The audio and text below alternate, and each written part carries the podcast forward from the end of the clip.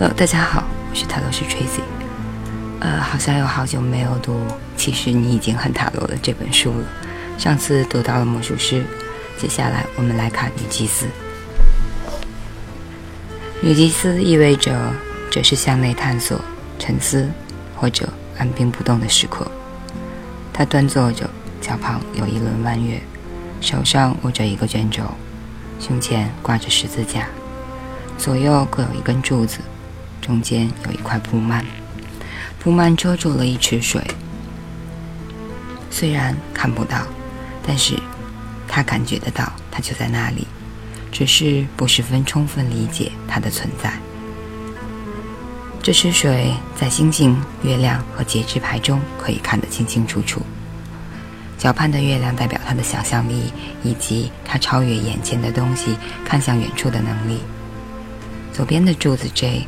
代表阳性、逻辑、务实和力量；右边的柱子 B 代表阴性、想象、直觉、接受性以及恻隐之心。它们代表二元性和对立性。生命中相对的力量，如果善加驾驭，将会带来成功。字母 B 和 J 分别代表波耶兹和亚肯。他们是耶路撒冷圣殿的两根柱子的名字。波耶兹代表的是神秘和消极，而亚肯则代表行动和意识的理解。女祭司代表着一段退缩和消极反省的时期，但这足以使内在的力量复苏。这张牌可以形容内在的智慧已经达到了某一种深度。它可以代表知觉、洞察，或是从生活中推演下来，好好的思考某个问题或形式。手上握着的卷轴上面很明显的有 T O R A 这四个字母，另外还有一个 H 字母被遮住了。它包含了犹太人的律法，以摩西之言五卷的形式呈现出来，里面有很多的智慧和知识，但有部分被遮掩了。这暗示着智慧和知识隐藏在原文中。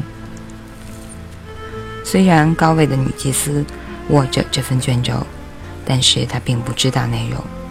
当她遇到可以和她的阴性能量互补的男人，也就是有良性能量时，这个男人将会知道其中的意思。而女祭司也可以告诉对方，该卷轴是从何而来的。女祭司必须动用她的直觉来了解她身后那池水中到底藏了什么。当她这么做时，她将会便利所有大阿尔卡纳牌，直到星星牌时，她才可以直接碰到那池水。当女祭司和圣杯侍从一起出现时，女祭司代表占星学上的双鱼座。双鱼座必须学习的部分课题是将梦想转为实际，这包括。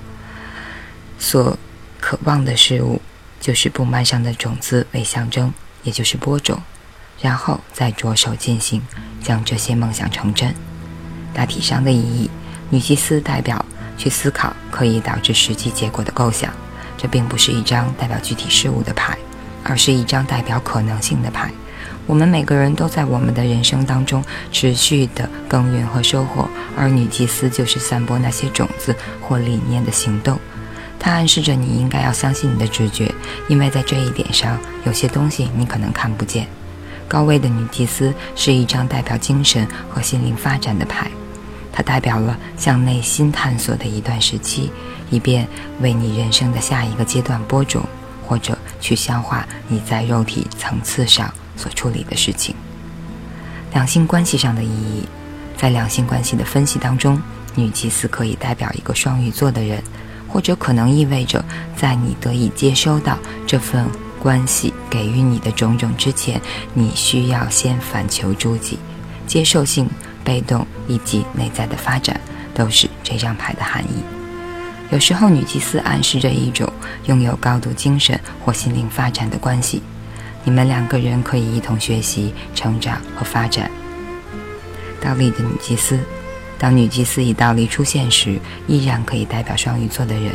它也可能暗示着，在暂时、在暂时的离群所居，或者是经过一番的内心发展之后，再度返回人生的一段时期。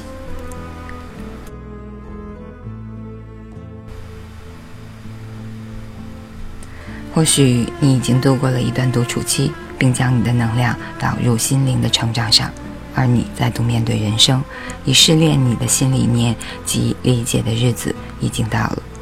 它也可能是在描述你忽略了直觉，而喜欢用头脑来解决问题。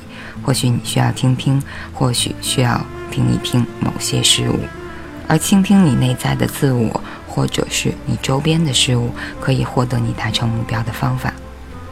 女祭司倒立时，可能意味着你没有办法倾听你内在的声音，或者你内在的知识是没有办法转化成行动的。这时候应该出去走走，结识新的朋友，因为刚认识的人可以帮你介绍新的可能以及机会。例如，你可能会因此而找到新工作或者新伴侣，或者得到崭新的理解。以目前而言，内在发展的时候已经结束了，而且透过积极的寻找和他人的合作，会让你有更多的收获的。以上就是大阿尔卡纳的第二号牌女祭司。我争取每个星期更一篇吧。感谢大家收听。关于其实你已经很塔罗的内容，在飞行家命里的公众平台上面，我已经逐渐的在累积文字版，也方便大家查询。